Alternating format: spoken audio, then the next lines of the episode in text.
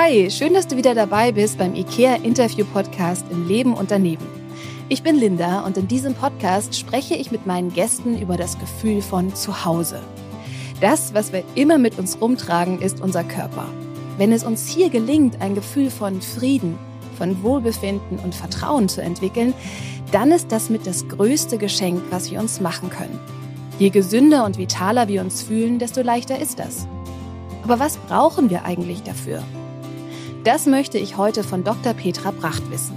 Die aus Funk und Fernsehen bekannte Ärztin für Allgemein- und Ernährungsmedizin und Naturheilkunde ist auch erfolgreiche Autorin und teilt ihr Wissen über gesunde Ernährung und Schmerzfreiheit mit der Öffentlichkeit. Was unterscheidet ihren Ansatz von dem, was wir aus der klassischen Medizin kennen? Und was sollten wir uns alle hinter die Ohren schreiben, damit wir unserem Körper das geben, was er braucht, um möglichst gesund und flexibel zu bleiben? Ich freue mich auf das Gespräch und bin mir sicher, dass wir heute ganz viel lernen dürfen. Könntest du sagen, was für dich das Gefühl von zu Hause bedeutet? Eigentlich immer dort, wo ich mich wirklich wohlfühle und ehrlich gesagt, wo ich auch weiß, dass meine Liebsten, also unsere Söhne, der Roland ist mein Mann und auch unsere Freunde sich auch wohlfühlen. Also wir haben immer ein offenes Haus. Wir waren ja auch mal eine Weile, haben wir in Spanien gelebt. Auch da ist ein offenes Haus. Wir haben immer ganz viele Leute bei uns und das ist zu Hause in dem Moment. Mhm. Also es ist jetzt nicht an einen Ort gebunden, wobei ich schon für mich auch immer schön finde, wieder zurückzukommen, wo ich geboren bin. Also das heißt, ich bin Frankfurterin, so eine richtig echte. und wir leben auch in der Nähe von Frankfurt, in Bad Homburg. Und ich mag es auch gern wieder dahin zu kommen.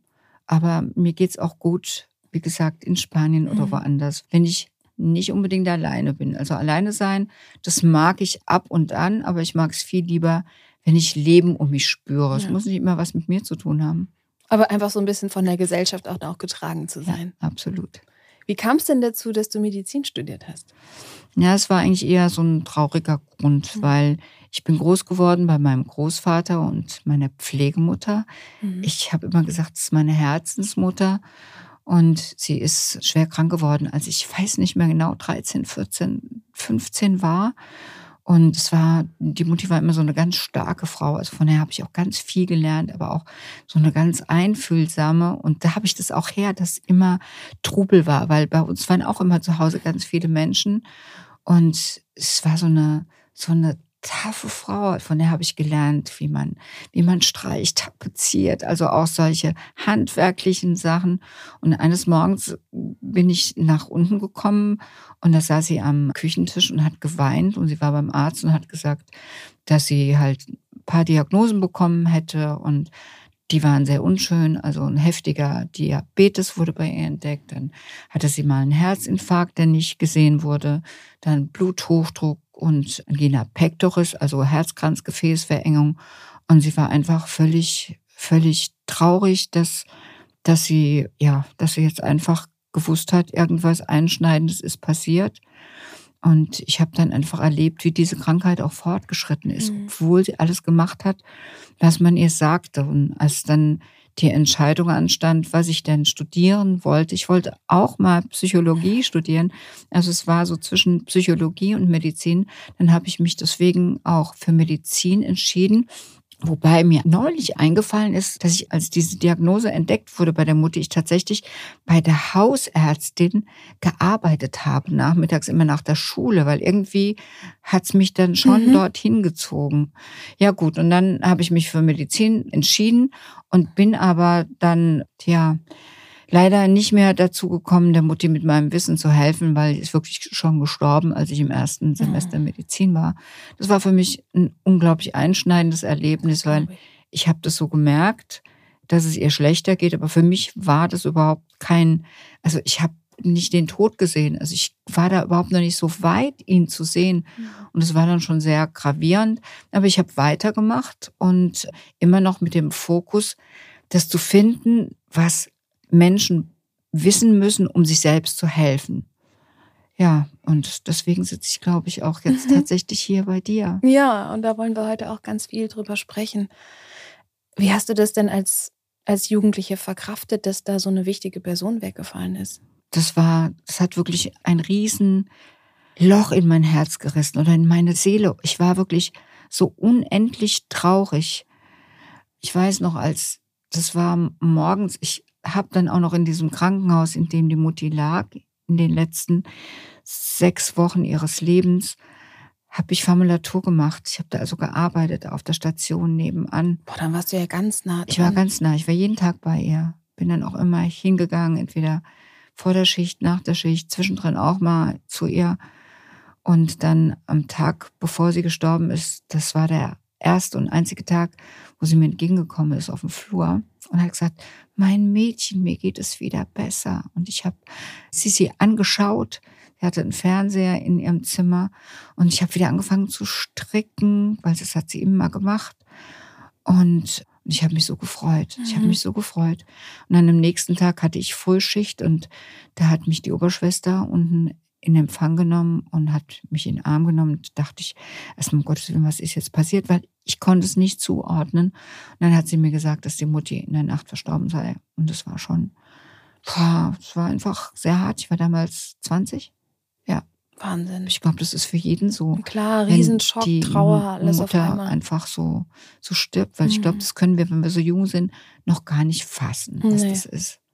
Und trotz des großen Schmerzes und dieser Riesentraurigkeit war es für dich eine Riesenmotivation auf der anderen Seite, mit Medizin weiterzumachen und Wege zu finden, die Menschen vielleicht noch kompetenter mit sich selbst machen? Ja, also erstmal habe ich einfach nur durchgehalten. Also ich habe dieses Studium durchgezogen, war zwischendrin dann am Ende des Studiums in Indien, was mir auch ganz viel aufgezeigt hat. Also es ist nicht immer gut, Entwicklungshilfe zu geben, also weil wir denken, wir haben bessere Alternativen für solche Länder, sondern es ist viel wichtiger, den, den Fundus, den Schatz, den sie selbst dort haben, zu entdecken und dann zu zeigen, was sie machen können, die Menschen, die dort leben. Und das war auch ein Programm von dieser Universitätsklinik, bei der ich war, so dass wir rausgegangen sind und die Bevölkerung auch unterrichtet haben, was sie denn machen können, um sich gesund zu ernähren, um Hygienemaßnahmen schon aber für die dortigen Verhältnisse tatsächlich auch anzuwenden. Und wir sind rausgefahren in Roadside-Kliniken. Da habe ich erst mal gemerkt, was, was wir hier auch für einen Schatz haben an Medizin. Ich weiß noch, da kam ein Lepra-erkrankter Mann, der ist acht Tage gelaufen, um die Medikation für sein Lepradorf zu holen und ist dann wieder acht Tage zurückgelaufen. Ich habe das erst überhaupt nicht mhm. verstanden, weil ich dachte, hast du vielleicht verwechselt Stunden und Tage, aber es waren wirklich acht Tage. Also das war so eine Unvorstellbar. so diese Wertigkeit mhm. dann auch und dass man das macht. Das war die eine Sache und die andere Sache, was mich bis heute noch extrem prägt, ist dort, dass wir in diesem Krankenhaus, das war in Velore, das wurde ursprünglich mal von der Krankenschwester von Aida Skatter gegründet da ist kein Mensch nach Hause geschickt worden. Und die haben das so gemacht, dass die Reichen, die betuchten Inder, alle armen Menschen dort haben möglich machen lassen, dass sie auch behandelt werden. Und das ist so toll. Das können wir im Übrigen hier auch machen. Ja, die, die mehr Idee. bezahlen würden, ja. die Geld haben, dann könnte man ganz easy die, die mhm. kein Geld haben, genauso gut behandeln. Aber ich glaube, so weit sind wir leider noch nicht. Aber es ist ein schöner Wunsch. Ja, ist immer da und es ist auch, also so habe ich immer meine Arbeit gemacht, weil ich war ja mal ganz lange eine Kassen, so eine ganz normale Kassenärztin. Ich bin ja Ärztin für Allgemeinmedizin, Naturheilverfahren, aber jetzt bin ich Ernährungsmedizinerin und Schmerzmedizinerin durch und durch. Und dass ich immer wieder auch Patienten behandelt habe für einen ganz geringen Obolus, wenn ich mhm. gemerkt habe, die haben mir Geld zusammengespart, um zu mir zu kommen. Also heute. Früher war das ja so eine ganz normale Kassenarztpraxis.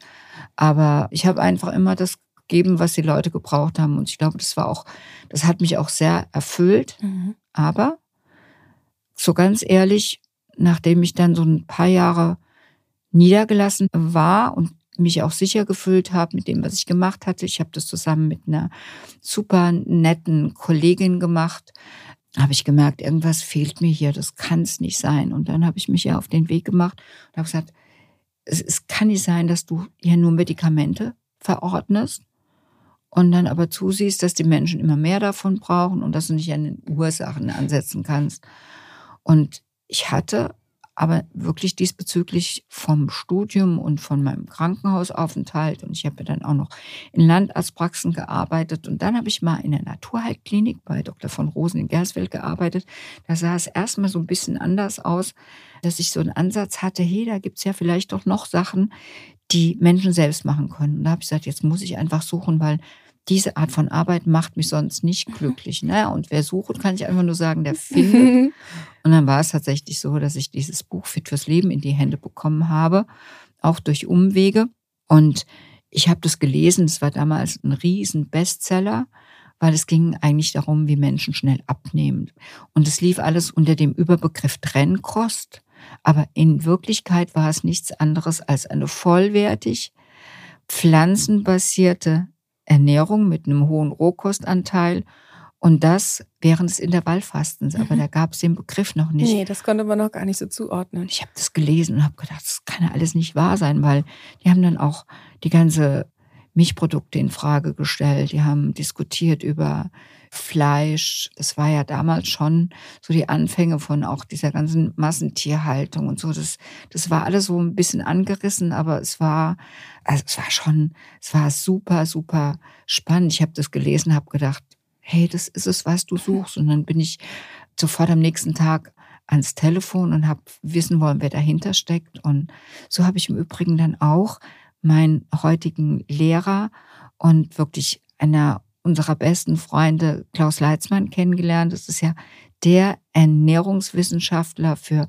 vollwertige vegetarische, aber heutzutage auch vegane Ernährung, der mir dann immer den Rücken auch frei gehalten mhm. hat oder gestärkt hat eher und der mich auch manchmal gebremst hat, wenn ich einfach ganz tolle Sachen beobachtet habe, der gesagt hat, Petra, bresch nicht so schnell hervor, sonst, sonst hast du es noch schwerer, als du es eh schon mhm. hast. Und, und, mit ihm hast du ja auch dein neues Buch geschrieben, Klartext abnehmen. Da wollen wir gleich mhm. auch nochmal näher drauf eingehen mhm. und auch, was du genau empfiehlst, was so die tägliche mhm. Ernährung betrifft. Mich würde nochmal interessieren, du hast eben, als du über deine Mutter gesprochen hast, auch gesagt, deine Motivation ist es, und das steht auch auf deiner Website, Menschen dazu zu befähigen, dass sie ihr eigener innerer Arzt werden. Oh ja. Was bedeutet das denn? Also davon bin ich sowas von hundertprozentig überzeugt, dass wir wirklich einen inneren Arzt haben, also eine Institution eigentlich, die, wenn wir sie unterstützen, alles dafür tut, dass wir ein gesundes, glückliches, erfülltes, langes Leben haben. Und dieser innere Arzt oder in der heutigen Zeit kann es auch von mir aus eine innere Ärztin sein, ist mir auch recht. Dieser Arzt hat eine Sprache. Und ich glaube, wir haben alle verlernt, diese Sprache wirklich zu erkennen und zu hören. Mhm. Und diese Sprache beginnt damit, dass wir beispielsweise Schmerzen haben, leichte Kopfschmerzen, Empfindlichkeitsstörungen, Bauchweh, Infektanfälligkeit. Und wenn wir dann hingehen und dem inneren Arzt einfach eine Tablette einwerfen und sagen, so, du hältst jetzt den Mund, weil wir nur Symptome behandeln oder quasi ein Pflaster über den Mund kleben, dann wird der immer vehementer.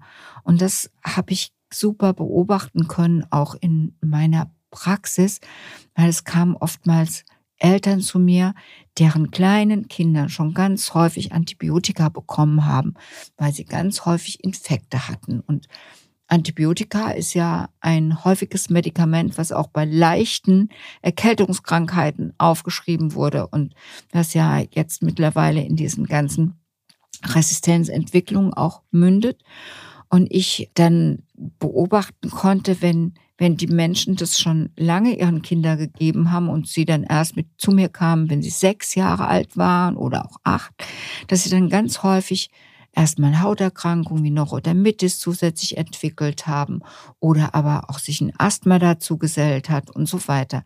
Wohingegen, wenn die Eltern bereit waren, schon relativ früh dem einfach eine rote Karte, dem Medikament eine rote Karte hinzuhalten und sagen, wir versuchen es jetzt mal selbst, wir geben dem inneren Arzt unseres Kindes die Chance, selbst heil zu werden, dass diese Kinder tatsächlich stabil geworden sind. Mhm. Die sind nicht häufiger krank geworden. Ganz im Gegenteil.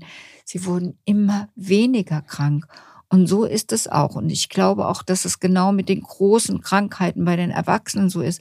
Wenn wir nicht auf uns aufpassen, dann muss dieser innere Arzt halt immer vehementer werden. Und mhm. dann werden auch, dann werden die Krankheitssymptome heftiger, die Schmerzen heftiger, die Krankheiten heftiger.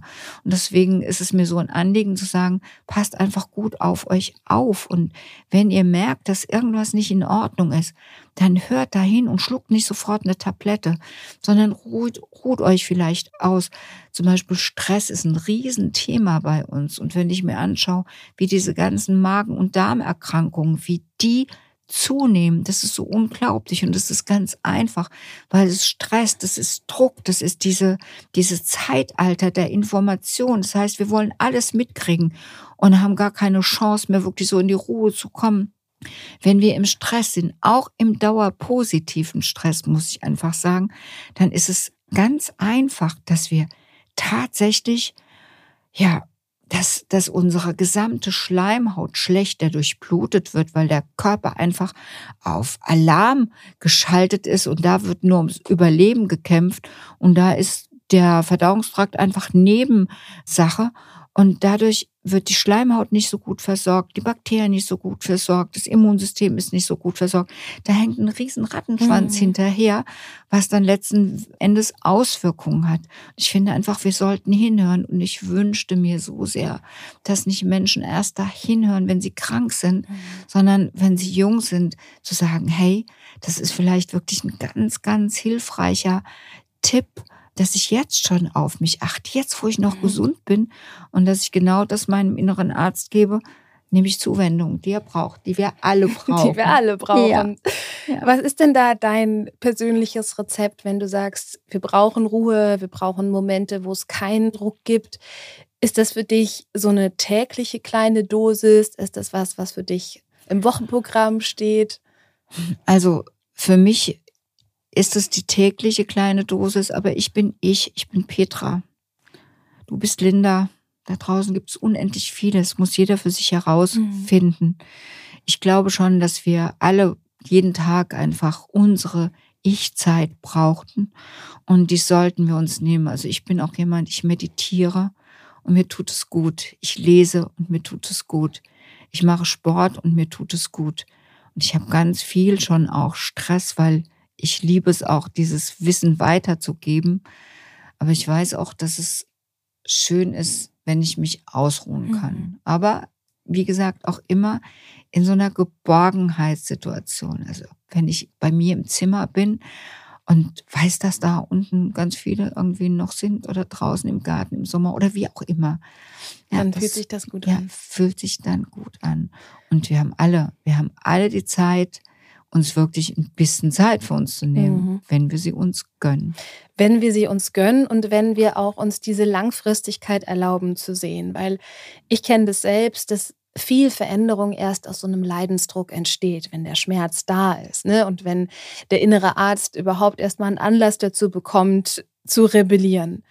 Was sagst du denn, wenn Menschen vielleicht eher mit so einer Angst kommen? Also ich höre das oft, dass, dass auch deswegen Medikamente sich gut und sicher anfühlen, weil sie so eine, ja, nach so einer Lösung anfühlen. Ne? Also ich nehme jetzt eine Tablette und damit kann ich meine Angst loslassen, dass ich jetzt meinen Körper alleine lasse.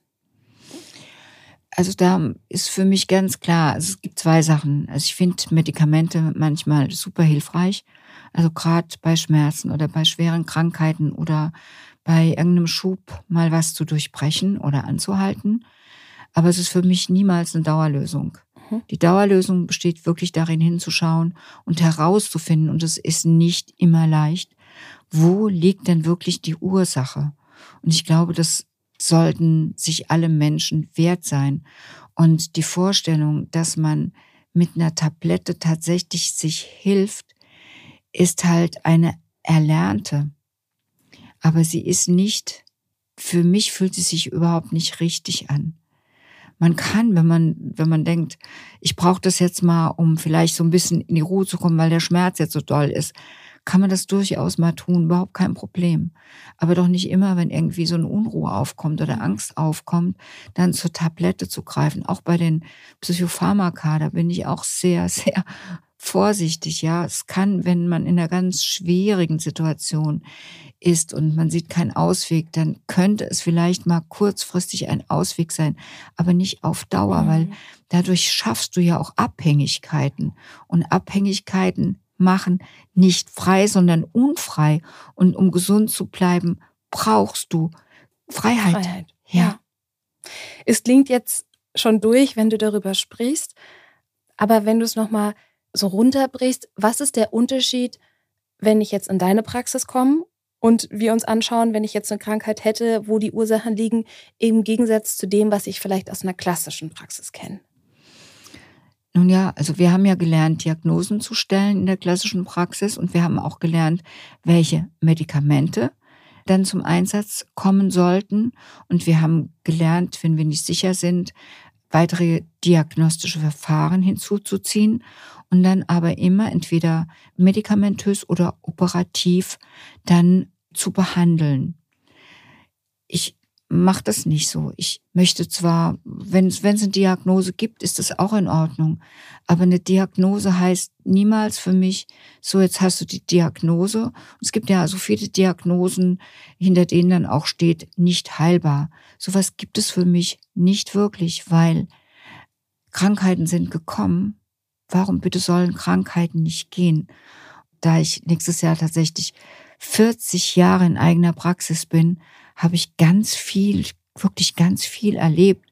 Und ich habe fast kein Krankheitsbild gesehen, das nicht beeinflussbar war. Und ich habe auch wirklich schwere Krankheiten gesehen, die in der, in der normalen Medizin darf man nicht sagen, geheilt wurden, sondern die in der Vollremission sind. Also mhm. da wurde der Krankheits Verlauf angehalten. Und ich habe das gesehen und ich weiß das. Und ich mache mich dann schon mit den Menschen, die zu mir kommen, auf die Suche tatsächlich nach der Ursache oder nach den Ursachen. Es gibt ja oftmals nicht nur eine Ursache. Und deswegen habe ich auch beim Erstgespräch immer mindestens eine Stunde. Ich überlege gerade, ich habe jetzt ganz wenig Praxis gemacht, aber wenn ich wieder einsteige, beim Erstgespräch eine anderthalbe Stunde. Ich brauchte mhm. das, weil ich damals auch schon gemerkt habe, dass mich eine Stunde auch, ja, irgendwann war es zu eng, weil um wirklich einen Menschen zu spüren, Kontakt mit ihm zu kriegen, braucht es auch Zeit. Absolut. Weil, Und das nutzt man ja auch in der Psychotherapie. Wieso solltet ihr das nicht auch ja, brauchen? Ja, weil wir es eigentlich in der klassischen Schulmedizin nicht haben. Hm. Du hast maximal zehn Minuten. Und da bist du halt auf eine Diagnose angewiesen und dann schreibst du was mhm. auf. Und dann, und dann, bist du auch auf ein Schema angewiesen. Ne? Du hast ja gar nicht die Möglichkeit, nach mhm. individuellen Ausprägungen mhm. zu gucken, sondern du musst eher nach einer Schablone gucken, die jetzt da drauf ja, passt. Aber das wäre ist halt auch schwierig. Das ist auch nicht zu finanzieren. Mhm. Und deswegen ist ja mein Ansatz, dass, dass wir, also auch Roland und ich mit der Schmerztherapie und ich mit meinem Ernährungswissen, dass wir das wirklich es an so ganz viele Menschen weitergeben wollen. Weil letzten Endes, und das, davon bin ich auch absolut überzeugt, nicht wir als Ärzte, als Therapeuten können helfen. Wir können Hinweise geben, wir können Wege finden. Aber machen muss oder darf und kann. Wie schön ist es denn? Mhm. Jeder selbst. Und das sieht es auch. Und ich sage auch immer, hey, fang doch mal an, mach doch einfach und schau, wie es dir geht.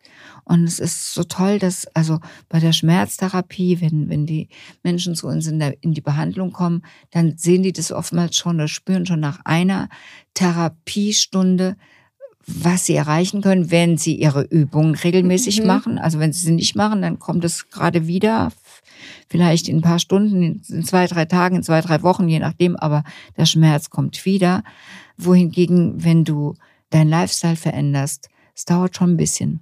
Also ich sage immer so acht bis zehn Tage und dann verändert sich was, dann macht's Klick. Und dann siehst du einfach, du siehst dich anders im Spiegel, du schläfst anders, du fühlst dich anders.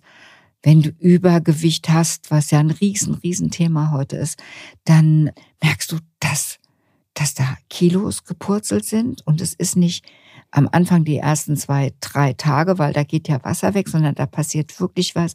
Du siehst es an deiner Haut, du siehst es an deiner Verdauung, du spürst es an deinem inneren Gefühl. Und das ist der Moment, wo Menschen dann sagen, hey, vielleicht ist da ja was dran und hat sich da was gelohnt. Mhm. Und das, dann steigt auch die Motivation und dann steigt die Mot Motivation. Deswegen sage ich ja. immer, hey, nehmt euch mindestens 14 Tage ja. vor. Und wenn die Patienten zu mir in die Praxis kommen, dann sage ich immer, hey, jetzt seid ihr schon mal da, vier bis sechs Wochen wäre super toll, weil dann, dann wisst ihr genau, wovon ich spreche. Mhm. Und das ist auch dann so. Und es sind ja auch zwei Bereiche, Bewegung und Ernährung, die ich sehr eigenverantwortlich umsetzen kann. Und Definitiv. es ist einfach total schön, dass, dass ihr da solche Impulse setzen könnt, die man wirklich auch selbst umsetzen kann und wo man euch eher so als Berater im Hintergrund braucht. Aber eigentlich das Wissen steckt ja auch in den Büchern und das äh, finde ich total gut. Will ich auch gleich nochmal genauer drauf eingehen. Mich würde noch interessieren, was sind denn so typische Diagnosen, typische Krankheiten, die du in deinen 40 Jahren wirklich ganz häufig gesehen hast? Also kannst du sagen, das ist für mich so die Volkskrankheit Nummer eins oder meinetwegen auch eins bis drei? Was ist da für dich? Zivilisationskrankheiten so und Wohlstandskrankheiten. Das ist wirklich, das sind die an allererster Stelle stehen. Und das sind immerhin 70 bis 80 Prozent aller Krankheiten.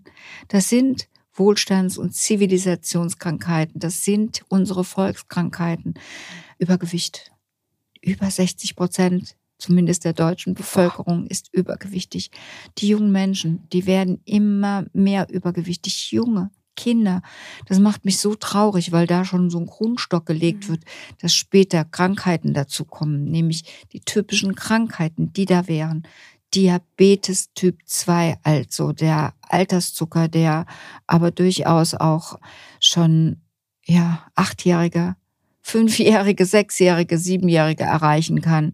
Also Alterszucker ist einfach ein ganz falscher Begriff, aber auch Bluthochdruck, Leber, Fettleber, metabolisches Syndrom, Bluthochdruck habe ich, glaube ich, gesagt. Mhm. Und dann gibt es die ganzen Magen- und Darmerkrankungen, also insbesondere die Darmerkrankungen, die nehmen so, so extrem zu. Das erschreckt mich auch. Aber das hat natürlich, da habe ich vorhin schon gesagt, garantiert auch was mit dieser, mit dieser Stresskomponente mhm. zu tun, aber auch mit der Art und Weise, wie wir uns ernähren. Also ich finde es zum Beispiel auch völlig falsch, dass überall gegessen werden kann, zu jeder Zeit. Genau wie wir schlafen müssen, braucht auch unser Verdauungssystem, braucht Ruhe. Und wenn wir morgens aufstehen und sofort was essen und dann bevor wir einschlafen auch noch was essen und dann gibt's auch noch die Nachtsesser, die nachts aufstehen müssen, um zu essen, das ist einfach die große Katastrophe. Wir müssen, glaube ich, oder wir dürfen, nicht immer müssen, ist so ein schlechtes Wort. Wir dürfen einfach lernen, dass wir Ruhe brauchen. Wie, wie ich auch gesagt habe, Ich-Zeit für uns braucht halt, brauchen unsere Organe, unsere Organsysteme auch diese Auszeit. Und wenn man das mit der Muttermilch schon Intus bekäme, wäre das super toll, was zum Beispiel bei den Japanern, die in Okinawa leben, der Fall ist. Die gehören ja zu den Menschen, die am meisten 100 Jahre erreichen. Also es sind, ist ein Gebiet aus den Blue Zones.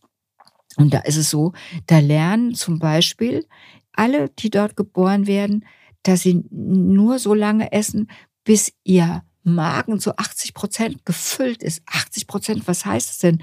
Wenn ich das erzähle, gucken mich die Leute immer an. Ich finde es auch ganz schwierig. Das ist also eigentlich vor dem, oh, ich bin satt das, das Gefühl zu haben. Das ist natürlich ganz schwer, wenn man das nicht gelernt hat. Aber man könnte doch zum Beispiel in, im Kindergarten damit anfangen, dass man ganz klare Portionen aufteilt und nicht nachnimmt und dann in der Schule Ernährungslehre dann lehrt und auch Bewegungslehre und und dass es vor allen Dingen im Studium der Mediziner endlich dazugehören werde. Da muss es dazu, finde ich. Da muss es wirklich dazu. Weil wir leben doch von dem, was wir zu uns mhm. nehmen, was wir verwerten. Und wie kann es denn sein, dass, dass es immer mehr Fertigprodukte gibt? Also es gibt dieses ganz normale, gesunde Essen, gibt so wenig. Es gibt natürlich jetzt schon auch bei den jungen Leuten die Bewegung zum Clean Eating, zur gesunden veganen Ernährung oder zumindest vollwertigen veganen oder pflanzlichen Ernährung als Basis. Das gibt es ja Gott sei Dank. Und deswegen finde ich ja, ich würde so super gerne auch die jungen Leute damit erreichen, weil sie legen sich genauso wie wenn sie sich ungesund ernähren, ein Grundstock fürs gute Älterwerden. Mhm. Weil heute fangen Krankheiten ja leider auch schon oftmals so 30, Mitte 30, 40, 45 an. Und es geht schnell. Hey, ich war immer die Jüngste. Jetzt bin ich manchmal die Älteste. ist für mich unbegreiflich. Ich will, will eigentlich nur sagen, hey, ich will euch keinen, keinen Druck machen damit, aber genießt die Zeit, die ihr habt, aber habt auch im Kopf, dass auch ihr irgendwann älter werdet, ja. Absolut. Und es ist schön auch älter zu sein, aber nicht dann, wenn man leidet. Nee, das ist genau. halt auch so ein Thema. Ja. Und ich finde, was jetzt nochmal so schön rauskam von dem, was du erzählt hast, ist, dass es dir wirklich auch um die Bewusstheit geht in seinem eigenen Körper. Also das Gefühl zu haben, okay, habe ich überhaupt Hunger? Wie viel, wie viel brauche ich noch? Bin ich vielleicht schon fast satt oder vielleicht auch mal eine Pause einzulegen und länger mal zu kauen? Das finde ich immer auch total hilfreich. Also rauszukommen aus so einem Automatismus und ich esse jetzt, weil ich esse immer um halb eins und mache mir vielleicht sogar noch eine Serie an ich habe gemerkt, so nach meinen Heilfastenerfahrungen oder auch nach anderen sehr bewussten, ich nenne es mal, Ernährungsreduktionszeiten, dass es mir total hilft, wirklich nur zu essen. Also in dem Moment nichts zu hören, nichts anzugucken, sondern wirklich zu sagen, ich esse. Und das hat für mich schon total viel verändert. Weißt du was, Linda? Ich nehme dich jetzt mit in meinen Rucksack und wir gehen zusammen dann auf solche Vorträge, weil das wäre natürlich total toll, was du sagst. Das ist einfach richtig gut. Äh, vielleicht weißt du, dass ich ja auch eigentlich diejenige bin, die das Intervallfasten hier in Deutschland doch schon auch vertritt. Und zwar, weil ich das eigentlich am längsten mache von all denen, die ich kenne, auch von den Ärzten. Und wir brauchen im Essen die Ruhephasen, ganz, ganz klar. Und beim Intervallfasten lernst du auch wieder, was Hunger ist. Und du lernst auch, was es heißt, wieder satt zu werden, wenn du isst. Und was auch noch ganz toll ist, wenn du Intervallfasten machst und vielleicht nur zweimal am Tag isst, ich esse manchmal nur einmal. Ich mache zum Beispiel all meine Auftritte oder wenn ich Bücher schreibe, immer im Fastenmodus. Also ich habe heute auch noch nichts gegessen. Weil du viel klarer bist. Ich bin einfach mhm. super klar und sobald ich esse, merke ich schon, dass meine Verdauung einfach Energie braucht. Und dann ist es natürlich, wenn du, wenn du schon nicht andauernd stopfst und zu jeder Zeit isst, dann liebst du es auch und dann kaust du auch automatisch besser. Und kauen ist die erste Voraussetzung, dass unser Verdauungssystem weniger Arbeit hat. Was glaubt ihr eigentlich, was das System arbeiten muss, wenn man ständig irgendwas gibt und dann auch Nahrungsmittel, die total verändert sind, so Fertignahrungsmittel mit den ganzen Zusatzstoffen unser armer Körper, der ist darauf überhaupt nicht ausgelegt. Das kennt er gar nicht. Mhm. Und das ist immer ein ständig und stetiger Kampf. Und von daher kann ich einfach nur sagen, was du gesagt hast, ist völlig richtig. Ja. Dann merken wir uns das schon mal. Wenn wir jetzt sagen, okay, so die Grundsteine der gesunden Ernährung, die jeder kennen sollte, die ja auch im Klartext-Abnehmbuch stehen, was gehörte alles dazu? Eben konnte ich schon raushören, Lebensmittel so ursprünglich essen wie möglich. Ja. Nicht definitiv. immer essen, also Intervallfasten. Mhm. Was sollte ich mir noch merken? Also das mit dem Kauen ist mir ein absolutes Herzensanliegen, weil ich habe damit immer noch Probleme. Weil mein Großvater hat immer gesagt, wer schnell kaut, der arbeitet schnell. Mm. Und es ist so drin, das ist so drin mm. bei mir. Und das ist dann immer ganz gut, wenn dann jemand noch dabei ist, der sagt, hallo, Petra, es nimmt dir niemand was weg und du brauchst es jetzt nicht und überhaupt. Also, dass man sich gegenseitig da unterstützt, das finde ich schon ganz gut. Und dann gibt es so ganz klare Sachen. Also zum Beispiel vor dem Essen trinken. Das ist wichtig, also nicht während des Essens, sondern davor. Dann von der Menge her sollte man am Tag mindestens 250 Gramm, also durchschnittlich 250 Gramm Obst essen. Beeren sind die Geschenke der Natur wegen der sekundären Pflanzenstoffe. Eine kleine Handvoll Nüsse ist toll. Dann sollten wir immer Hülsenfrüchte essen. Also ich denke jetzt gerade an die vegan lebenden Menschen. Vollkorngetreide ist ganz wichtig. 400 Gramm Gemüse, mhm. davon viel grünes Blattgemüse, weil das ist so toll. Das hat so viele, viele, viele Eigenschaften. Also da könnte ich jetzt Vortrag halten, aber müsste ich aufpassen, sonst ist das einfach zu viel. Also viel, viel grünes Blattgemüse und Hülsenfrüchte. Hülsenfrüchte sind der Renner. Und wenn man sich so ernährt, das ist auch ganz spannend, hat man gesehen, dass man sich kostengünstiger ernährt, als wenn man Fisch und Fleisch isst. Das ist ganz, ganz spannend und Milchprodukte. Also von wegen dieser Argumentation, dass, dass das zu teuer ist, ist nicht. Und es gibt ja Gott sei Dank auch diese Qualität mittlerweile in Bio, also kontrollierter Bio-Qualität und auch für eben einen Preis, der noch drunter liegt. Das ist super, super gut. Und also wenn man das hat, dann hat man genug. Und die, die vegan sich ernähren, okay, die brauchen B12. Das ist mhm. richtig. Hm, ich bin gespannt, ob es da irgendwann nochmal andere Forschungsergebnisse gibt, je nachdem, wie groß die Diversität unseres Mikrobioms ist. Das mhm. heißt also, wie viele verschiedene Darmbakterien wir haben, sind wir vielleicht doch in der Lage, selbst B12 ah, herzustellen. Ah, okay, das ist spannend. Ja, aber ich weiß nicht, wann da irgendwann mal geforscht werden wird. Ich glaube, das ist so ein Projekt für mich, wenn ich irgendwann mal vielleicht ein bisschen Zeit habe, weil ich könnte mir das richtig gut vorstellen, dass das geht. Man mutmaßt es auch, aber dafür sind keine Gelder da und Studien sind einfach unheimlich teuer. Aber um da keine Gefahr einzugehen, einen B12-Mangel zu kriegen, auf jeden Fall substituieren. Okay. Gibt es auch ein paar No-Gos? Wie stehst du zu Alkohol, Kaffee? Für Menschen No-Go zu sagen, das, das ist immer so verbieten. Mm, so verbieten. viel Druck dahinter und dann wird es interessant. Und verbieten, ja, das ja. alle Verbote sind einfach interessant. Ja. Deswegen denke ich immer, es sollte, darf jeder für sich selbst entscheiden, mhm. wie er es sieht. Und wenn man zum Beispiel sagt, ach Mann, mit dieser Ernährung, da muss ich verzichten, dann sage ich, schade. Sag doch einfach, du kriegst ganz viel Gewinne daraus, ja, mhm. weil es geht dir so viel besser und du Du wirst auch Nahrung wieder besser schmecken. Das finde ich auch so faszinierend. Sprache also, formt ja auch Realitäten. Also absolut, ja. Je nachdem, wie ich da mit mir rede, macht das ja auch was Genau, aus. die Sprache ist ganz, ganz wichtig und auch das Auge. Also wenn, mhm. wenn ich Essen koche, dann ist es immer ganz, ganz bunt, weil ich immer darauf achte, dass wir wirklich alles da drin haben, was man so braucht und es muss riechen. Also Essen ist auch was sehr Sinnliches, also es muss auch schmecken, aber das ist gar kein Problem. Also man muss es für sich selbst positiv besetzen und dann funktioniert es auch. Was mich auch wieder zu dem Punkt vorhin zurückbringt, zu sagen, ich nehme Zeit fürs Essen und ich esse vielleicht auch nicht den ganzen Tag. Ich habe eine bestimmte Zeiten durchs Intervallfasten, wo ich dann Nahrung zu mir nehme. Und dann wird es auch eher zu so einem kleinen Fest.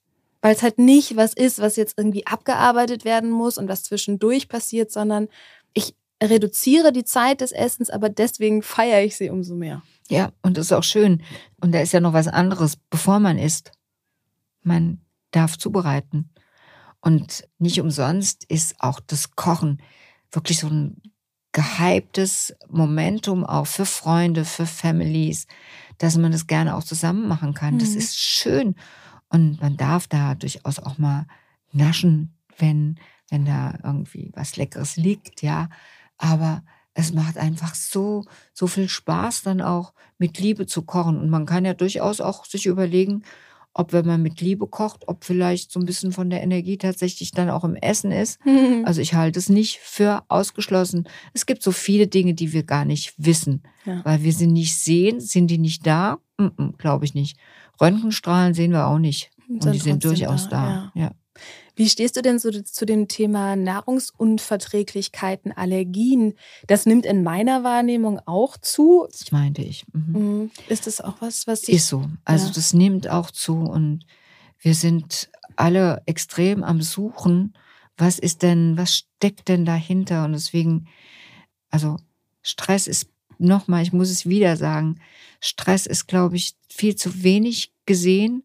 Nochmal möchte ich darauf hinweisen, dass Stress einfach die gesamte Verdauungsschleimhaut ähm, nicht optimal durchblutet. Und das heißt also, sie wird nicht optimal versorgt. Und wenn was nicht optimal versorgt wird, dann lässt die die Kraft und auch die, äh, die Möglichkeit, die so eine gesunde Schleimhaut hat, nach. Und deswegen gibt es dann auch diese gesamten Unverträglichkeiten. Man muss wirklich genau hinschauen, was denn, was denn dahinter steckt. Man weiß, dass es mittlerweile überschießende Reaktionen gibt aufgrund von von Histamin. Histamin wird immer dann ausgeschüttet, wenn wir auf irgendwas extrem reagieren. Mhm. Kann natürlich auch damit zu tun haben, dass so viele synthetische, künstliche Stoffe im Umfeld von uns herum da sind, dass wir damit nicht zurechtkommen, dass, dass es ganz viel Schmutz auch in der Luft gibt, in der Ernährung, in der Kosmetik, in den Kleidungsmitteln. Das sind alles Dinge, die wir so nicht gekannt haben vor 100 Jahren, mit denen wir jetzt fertig werden. Und wenn der Körper nicht genau weiß, was, was mache ich denn jetzt, dann reagiert er über. Und ich bin davon überzeugt, dass diese ganzen Unverträglichkeiten mit der Aktivierung dieser Mastzellen, das sind Immunzellen im Übrigen, und die dann Histamin zum Beispiel ausschütten, aber auch andere Amine, das sind andere Stoffe aus der Klasse, dass die damit was zu tun haben, dass die einfach gar nicht wissen, wogegen soll ich denn mhm. schießen. Mhm. Das ist genauso wie bei den Allergien. Das ist auch eine Überreaktion, zum Beispiel auf Erdbeeren. Warum macht dann das Immunsystem das? Weil Erdbeeren sind eigentlich gesund, aber da gibt es einfach so viel. Und damit der, der Körper geschützt ist, das ist nämlich auch wieder ein Ausdruck des inneren Arztes, schießt er halt erstmal gegen alles. Mhm. Das heißt, es muss gar nicht sein, dass ich jetzt unbedingt gegen die Erdbeeren allergisch bin oder wenn ich jetzt Tomaten esse, aufgrund dessen diesen Histaminschock bekommen, sondern es könnte auch multifaktoriell eine Zusammenwirkung sein aus, in der Umwelt sind viel mehr Giftstoffe, ich habe ein neues Waschmittel benutzt, ich bin super gestresst, weil ich so viel arbeite, ich habe vielleicht Konflikte in meiner Beziehung und dann sind die Erdbeeren nur mhm. der letzte Auslöser? Das ist dann das Zeichen dafür. Ja, mhm. definitiv. Aber die Erdbeeren, wenn du so eine richtige Allergie hast auf Erdbeeren, dann musst du sie erstmal weglassen, weil da weißt du ja mhm. schon, da ist der Körper hochgradig reagibel, deswegen weglassen. Aber generell, also ich bin dann schon so jemand, der sagt, geh einfach mal zurück. Fasten ist wunderbar. Fasten ist wunderbar. Vielleicht auch nur für drei oder fünf Tage einfach mal alles runterschalten und dann mit so einer leichten Schonkost, aber einer gesunden Schonkost anfangen, Was um zu das schauen. Also die Kartoffel ist einfach, das ist ein Geschenk. Ja, viele sagen, Kartoffel ist überhaupt nicht gut und das stimmt nicht. Ich habe eine ganz andere Erfahrung gemacht. Kartoffel wird immer wunderbar vertragen. Also auch in, in so, gerade wenn, wenn der Darm nicht in Ordnung ist. Das ist so schön. Reis ist auch in Ordnung, aber das sollte vorher gewaschen werden, ist ganz wichtig. Dann gedünstetes Gemüse, Zucchini oder Gemüsebrühen, die kann man auch machen, gedünstete Möhren. Das kann man alles machen, wenn man dann vielleicht drei Tage gefastet hat. Dann schöne Tees aus der Natur dazu nehmen. Kamillentee, Fencheltee, Anistee, Kümmeltee, ähm, Lindenblütentee. Das ist gut, aber es gibt dann auch andere Möglichkeiten dann noch zu helfen. Schwarzkümmelöl ist zum Beispiel super gut. Auch Akazienfasern hat mir gerade meine Freundin Anne Fleck, das ist ja eine bekannte Ernährungsberaterin, auch noch gesagt, dass das eine super tolle Möglichkeit ist, wieder gute Darmbakterien mm. dann wachsen zu lassen. Es gibt ganz viele Möglichkeiten und wenn auch so eine Entzündung vermutet wird, dann gibt es Weihrauch noch. Also man kann schon ganz, ganz viel machen, aber man sollte sanft mit sich mhm. umgehen mhm. und sollte sich vielleicht auch mal rausnehmen. Mhm. Also erstmal runterfahren mhm. Und dann wieder langsam aufbauen mit ja. den Dingen, die du gerade genannt hast. Ja. Cool. Den einen Aspekt haben wir uns jetzt ein bisschen angeschaut. Wir können es ja leider heute nur anreißen. Wir könnten wahrscheinlich noch sehr viel länger über Ernährung reden. Dafür ist es ein zu großes Thema. Aber ich würde gerne noch mal auf den anderen Aspekt schauen, nämlich Bewegung. Super gerne. Wow. Das ist ja auch noch mal ein ja. großes Feld, was ihr auch viel bedient und wo ihr auch schon viele Bücher zu geschrieben habt. Ihr sagt ja, es ist möglich, schmerzfrei und beweglich zu bleiben bis ins hohe Alter. Und am besten sollte ich jetzt schon anfangen. Definitiv. Klar, je früher, ähm, desto besser. Mhm. Ganz, ganz klar. Und ich glaube, wir wissen alle, dass Bewegung uns gut tut. Also wenn wir es gemacht haben, sind wir ganz glücklich. Dahin zu kommen ist immer nicht so aber, leicht. Und haben ein schlechtes Gewissen, wenn wir es nicht gemacht haben. Aber es ist tatsächlich immer oder ganz häufig oder ganz lange immer eine Überwindung. Aber das hat damit was zu tun, dass wir tatsächlich genetisch einen Energiesparmodus in uns eingebaut haben. Weil wir wussten ja nie, was früher, also in der Evolution vor langer, langer Zeit, was passiert. Also haben wir immer unsere Energie gesammelt, dass wenn wir dann ganz schnell irgendwie fit sein müssen, weil wir gegen wir den Säbelzahntiger kämpfen? Ja, oder gegen was auch immer, ja. Dass wir einfach dann auch die Kraft haben, das zu tun. Und deswegen holt es uns auch immer wieder ein. Und deswegen zieht es uns dann auch wieder, immer wieder auf die Couch. Ich kann nur sagen, da hilft uns auch die Gewohnheit und die Rituale, genauso wie beim Essen. Wenn wir eine Weile dabei bleiben, dann ist es ganz toll. Ich, irgendwann habe ich mal ein Bild für mich in, in den Kopf bekommen. Also wir fahren ja, wenn wir zur Arbeit fahren, fahren wir ja immer den gleichen Weg. Jetzt ist da plötzlich irgendwann eine Baustelle und da ist eine Umleitung. Und dann fahren wir einen anderen Weg. Und am nächsten Morgen setzen wir uns wieder ins Auto und haben zwar am letzten Tag gewusst, dass die Umleitung, da stand so vier bis sechs Wochen, notwendig ist, aber wir sind wieder in den falschen Weg gefahren. Und passiert uns noch zwei, dreimal und dann fahren wir die Umleitung. Und dann ist es völlig automatisch. Und nach sechs Wochen ist diese Umleitung fertig, weil die Baustelle fertig ist und kannst wieder normal fahren. Was machst du? Fährst die Umleitung. Fährst die Umleitung. genauso ist es. Mhm. Und genauso passiert es uns, dass wir dann, wenn wir das wirklich gemacht haben, dass wir uns regelmäßig bewegen, dass wir dann tatsächlich das auch gerne machen. Mhm. Deswegen. Wenn dann erstmal die neuronale Autobahn gebaut ist im Gehirn. Definitiv, ja. Das erstmal ist so ein kleiner Trampelpfad, mhm. dann ist es ein Weg, dann ist es eine Straße und dann ist es die Autobahn. Und du sagst, wir brauchen dafür circa sechs Wochen. Also durchschnittlich. Manchmal braucht es auch ein bisschen länger, manche brauchen kürzer. Also da ist Mensch unterschiedlich. Also man hat Untersuchungen gemacht, wie lange es dauert, um Gewohnheiten neu zu etablieren. Und da ist was rausgekommen. Also nagel mich nicht mehr ganz, ganz, ganz fest, aber zwischen, zwischen 20 Tage und glaube ich irgendwas mit 200 Tagen, ja. Aber ich habe ja auch Erfahrung und ich weiß, wie das ist, so nach, nach vier bis sechs Wochen, da ist einfach schon so ein großer Schritt gemacht. Also wir befinden uns dann meistens schon auf den Straßen wenigstens, wenn wir auch noch nicht die Autobahn geschafft haben. Und das ist, das ist so toll. Und es kommt natürlich dann auch noch drauf an, was wir machen. Deswegen machen wir ja auch diese Dehnungsübungen. Also das ist ja, das ist ja unser Ding. Also wir haben ja herausbekommen in unserer Schmerztherapie, die wir in den letzten 35 Jahren entwickelt haben, also ist nicht vom Himmel gefallen, dass Schmerzen häufig dadurch entstehen, dass Muskulatur in ihrer Länge verkürzt ist, also nicht die Muskulatur selbst verkürzt, sondern in der Länge verkürzt ist und dass dadurch vermehrt Druck entweder auf die Bandscheiben stattfindet oder auf die großen Gelenke und dass ein Alarmschmerz ins Gehirn geschaltet wird und wenn wir jetzt in die Lage gebracht werden, diesen Druck vom Gelenk zu nehmen, dass dieser Schmerz verschwindet. Und so ist es auch.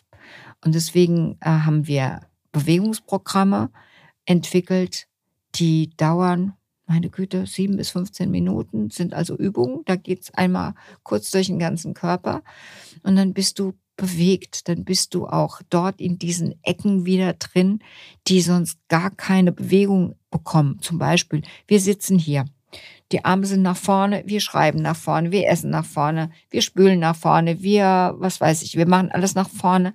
Aber wir gehen nicht mehr nach hinten und greifen da irgendwas raus, weil, nee, wir drehen uns rum. Wir sitzen auch nicht mehr auf dem Baum und müssen gucken, tun wir alles nicht mehr. Das heißt also, dass wir bestimmte Muskelpartien nicht mehr versorgen. Und da ist kein Stoffwechsel drin.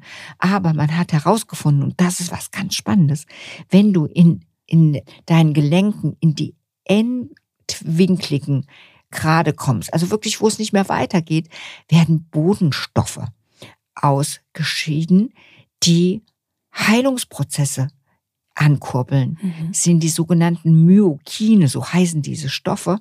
Und wenn wir von denen ganz viele im Blut haben, dann wirken die sich auch antientzündlich aus. Und das ist einfach toll. Also, das heißt, pro Tag 15 Minuten dehnen, dann Krafttraining, hallo, auch wir Frauen brauchen das. Also wir müssen nicht aussehen wie, wie Mann, finde ich jetzt auch Also für mich überhaupt kein Muss. Ich finde, fraulich auszusehen sehr schön. Und dann Ausdauer. Super gut. Und dann haben wir alles, was wir brauchen. Und wenn man so, also so in deinem Alter, so jung wie du bist, brauchst du insgesamt dafür, meine Güte, halbe bis dreiviertel Stunde und das fünfmal in der Woche. Mhm. In meinem Alter brauchst du es ein bisschen länger, aber das macht auch nichts. Das ist schön. Aber das ist so ein, so ein wundervolles Gefühl.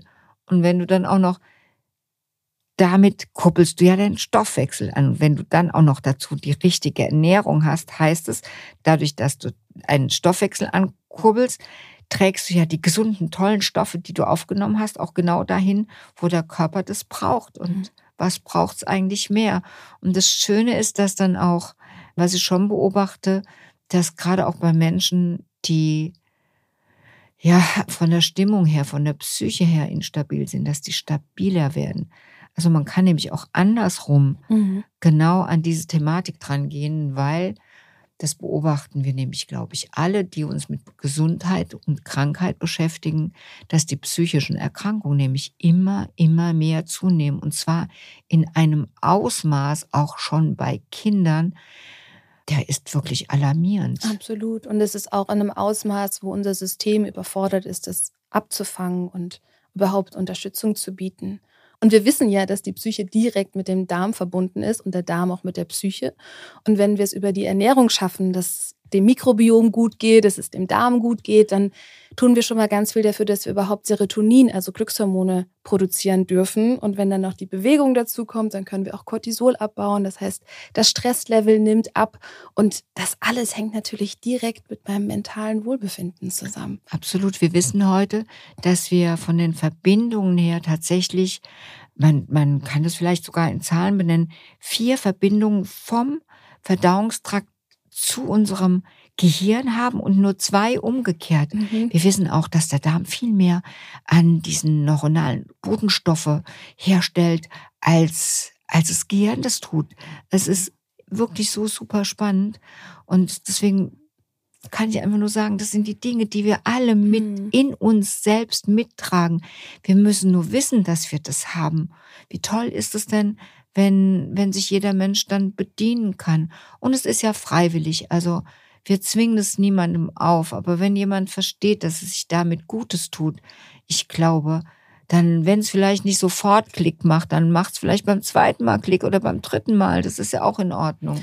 Ja, und auch in der Dosis, die zu dem Alltag passt. Also klar, 30 Minuten, 45 Minuten wären ideal. Jetzt für mein Alter, Mitte 30. Aber wenn es am Anfang nur 15 Minuten sind, dann ist es Toll. auch okay. Und mhm. dann ist das erstmal ein Start. Ich finde es auch wichtig, weil wir darüber gesprochen haben, was braucht es denn, um neue Routinen für sich zu etablieren möglichst kleine Zeiteinheiten auch Denk nehmen auch. am Anfang, mhm. weil dann ist die Überwindung auch nicht so ja. groß. Also jemandem, der zu, zu, sagen, der vielleicht kleine Kinder hat, der einen Vollzeitjob hat, äh, du, du brauchst jetzt jeden Tag eine Stunde, mhm. der wird sagen, so kann ich nicht. Also, Aber 10 Minuten, 15 Minuten, das geht vielleicht. Ja, also der, der Roland, der, der motiviert ja die ganzen Leute und sagt, hey, wir machen jetzt hier ein ganz riesen, eine ganz große Studie, weil wir machen alle zusammen genau das, dass je älter wir werden, umso fitter werden wir. Also dass dieses, dieses Gefühl von Angst auch, dass ja das Älterwerden mit sich oftmals mit sich bringt, dass wir das einfach umkehren.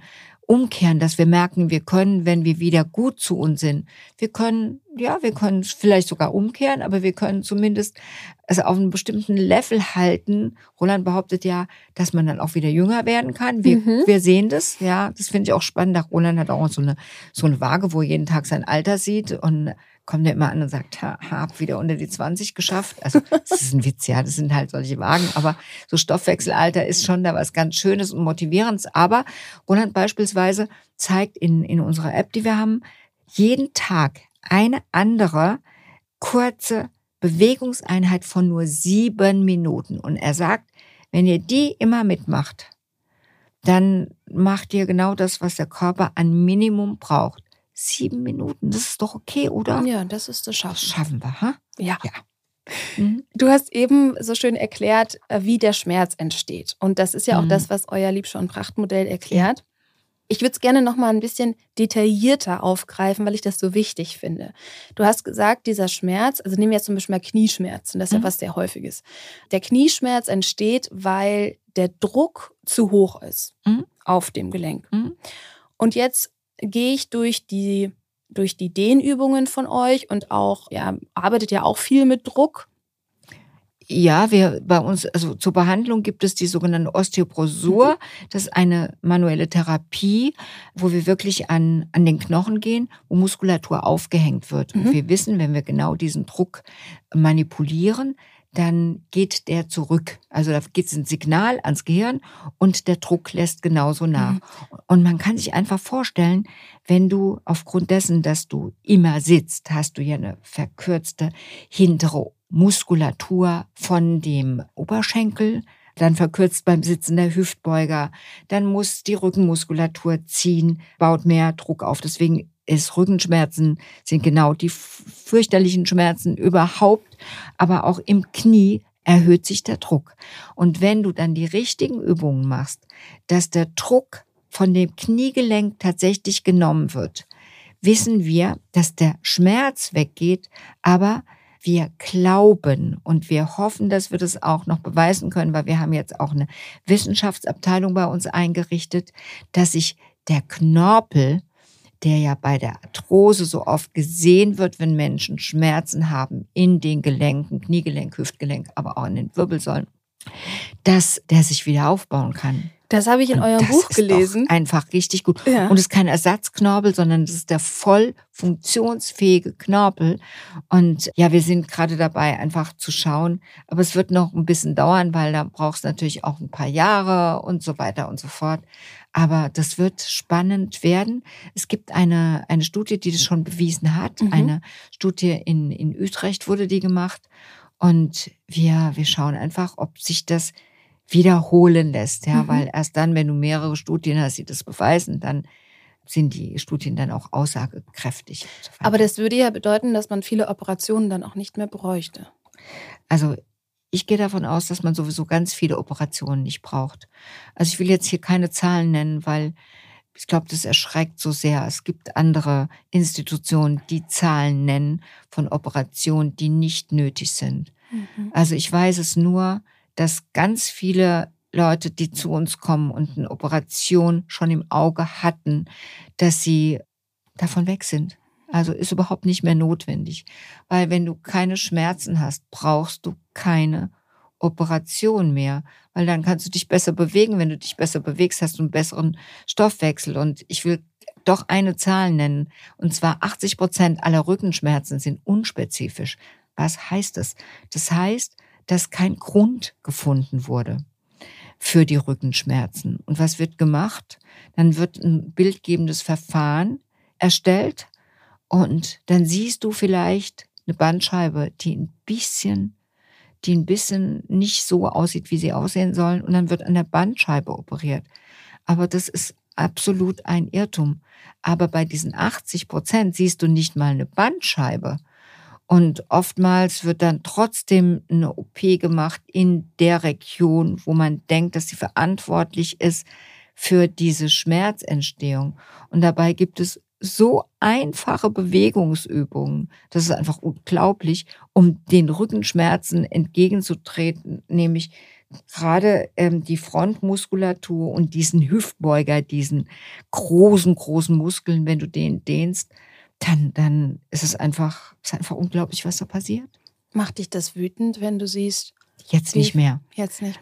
Weißt du, ich habe mich gefragt, also mein Leben war als Ärztin nicht ganz einfach, weil ich bin immer so schon meinen eigenen Weg gegangen. Das hat mich traurig gemacht, manchmal wütend gemacht. Ich war einsam, also ich hatte keinen, ich gab nicht viele Freunde in der Ärzteschaft, weil ich bin einfach nicht diesen Weg gegangen und auch so mit dieser Schmerztherapie, weil es war ja nicht einfach für uns. Als wir raus sind, da sind wir ja auch immer sehr, sehr angegriffen worden und dann gab es eine Zeit der Verleugnung und ich habe so das Gefühl, wir sind im Moment wirklich da, dass man, dass man uns sieht und es auch anerkennt, was wir machen. Und ich bin einfach nur dankbar. Und ich weiß auch, dass es wirklich unglaublich anstrengend ist, so was Neues zu sehen, eine neue Ansicht zu haben. Weil, weißt du, wenn du, wenn du nicht mit der normalen Medizin gehst, nicht mit den Leitlinien, dann hast du auch immer ständig, hast du Angst, hey, wie sieht es aus, wenn mal was schief geht? Du bist nicht abgesichert. Und ich habe natürlich, weißt du, wenn ich dann so ein, so ein kleines Kind betreut habe mit einer, mit einer Mittelohrentzündung und ich habe gesagt, bitte kein Antibiotikum. Seid bei dem Kind, macht Zwiebelsäckchen, seid dabei und macht vielleicht eine Ohrenkerze und alles Mögliche und gibt ihm dieses und jenes oder bei einer Bronchitis, macht Kartoffelsäckchen und aber seid dabei und guckt wegen des Fiebers und ruft mich an. Ich habe natürlich die Luft schon immer wieder angehalten, weil ich wollte doch auch niemandem irgendwie Leid zufügen, ja. Also da gab's schon, gab's schon viele Stunden, die nicht so einfach waren. glaube ich. Und zusammengezählt waren es bestimmt viele Wochen und Monate. Aber letzten Endes hat es sich gelohnt. Und ich glaube heute, deswegen macht es mich nicht mehr wütend, heute kann ich einfach sagen, hey, es ist so, wie es ist, weil ich es weiß. Und auch die Wissenschaft, ja, die, das ist einfach grandios, als dann den Nobelpreis für die Autophagie gab, habe ich einfach nur gedacht, was ist denn jetzt los? Ja, es hat es in der Wahlfasten wirklich bestätigt und bewiesen. Und viele, viele andere Dinge sind jetzt einfach tatsächlich bewiesen worden. Auch wie zum Beispiel diese Bewegung, dass Bewegung äh, bei Schmerz das Allerbeste ist. Mhm. Also ich habe gelernt, Bewegung, wenn du Verletzungen hast, wenn du eine Schädigung hast, stillhalten, ja, das war das, was ich gelernt habe. Heute lernt man es Gott sei Dank anders und man weiß, dass bei Schmerzen Bewegung das A und das O ist. Und deswegen sind ja auch unsere Dehnungsübungen, also wir haben sie natürlich spezialisiert, die sind einfach so klasse und die Leute spüren das selbst. Und es gibt einfach jetzt YouTube und wir haben ja, ich glaube, 1,83 Millionen Abonnenten. Das ist ja unglaublich. Und und wenn wir einfach mal wieder so ein bisschen müde sind und denken, oh, es ist einfach schon auch schwer und wir gucken uns dies, äh, die, die Kommentare an, es ist einfach nur schön, das mhm. zu sehen. Und das ist einfach das. Und ich bin auch meinen Kollegen und Kolleginnen überhaupt nicht mehr böse, weil ich weiß, es ist eine Entscheidung, lieber abgesichert als Arzt zu arbeiten. Und da ist es ja auch schon toll, wenn man einfach zugewandt zum Patienten ist, weil das ist ja auch, selbst wenn man Medikamente verschreibt, aber trotzdem zugewandt ist, das ist ja schon was Wunderbares. Ja, wenn jemand dabei ist, der, der mitfühlen kann, wie toll ist es denn? Und ich kann das durchaus verstehen und deswegen kein Groll, hm. keine Wut, sondern einfach nur Hoffnung, dass es vielleicht auch einige Kollegen und Kolleginnen hören und dass die sagen, hey, vielleicht probier es trotzdem mal jetzt schon das wäre natürlich wunderschön. Mhm. Und ich höre auch eine ganz große Dankbarkeit raus, dass sich der ganze Gegenwind oder das, das Kämpfen gegen den Gegenwind und das Durchhalten, dass sich das gelohnt hat. Und Definitiv. dass ihr jetzt diese, mhm. diese Präsenz habt und diese Sichtbarkeit und dass du durch deine Erfahrung und durch die lange Arbeit einfach siehst, dass das eine Wirkung hat. Ja, definitiv. Und ich bin da jeden Tag wirklich dankbar dafür. Und es ist auch immer ein Teil meiner Meditation, also A, dankbar zu sein, aber auch dann durchaus in die Vision zu gehen und hoffentlich, dass wirklich alle davon erfahren. Es gibt ja schon viele Menschen auf dieser Welt, ja, und da haben wir noch ein bisschen was zu tun, aber im Moment sieht es so aus, als ja, würden viele davon erfahren können. Und das ist toll, weil wir sagen auch gerade die Menschen, die die Schmerzen haben, die sollen erstmal die Übungen probieren, mhm. weil die haben keine Downside. Es gibt keine Nebenwirkungen, wenn man sie langsam macht und unter den Vorgaben, die wir geben, also langsam bis zu einer bestimmten Grenze nur gehen und dann auch wieder langsam rausgehen, kann es nicht schaden, es kann vielleicht nicht helfen, aber dann gibt es natürlich auch noch all die anderen wundervollen Errungenschaften der modernen Medizin. Und da kann man natürlich gerne dorthin gehen. Aber wenn ich mir anschaue, wie lang die Warteliste bei den Orthopäden teilweise ist, bin ich entsetzt. Und was ich richtig toll finde, es gibt mittlerweile ganz viele Orthopäden, die tatsächlich auch sagen, hey, machen Sie doch mal die Übung nach Liebscher und Pracht. Ich finde es ganz toll. Also es gibt ganz viele tolle Ärzte und Ärztinnen und es gibt ganz viele tolle Menschen auf dieser Welt. Und wir gemeinsam werden schon was bewegen. mit dir auch und mit diesem Podcast sicherlich auch ein Stück weit. Das klingt nach ganz viel Motivation und ist ein schöner Ausblick für all das, was noch kommt. Ich sage heute erstmal Danke für das ganze Wissen, was du mit uns geteilt hast. Ich habe sehr viel gelernt und werde für mich super viel mitnehmen. Danke, dass du hier warst. Ich habe es super gerne gemacht und es war ganz schön, dich zu erleben. Und du wirst auch noch ganz viel Positives in die Welt bringen, liebe Linda. Das hoffe ich. Ja. Ich würde mich freuen, wenn ihr auch in die nächste Folge wieder reinhört. Abonniert diesen Podcast gerne bei iTunes, Spotify, Deezer und überall da, wo es Podcasts gibt. Und lasst uns gerne eine Bewertung bei Apple Music da.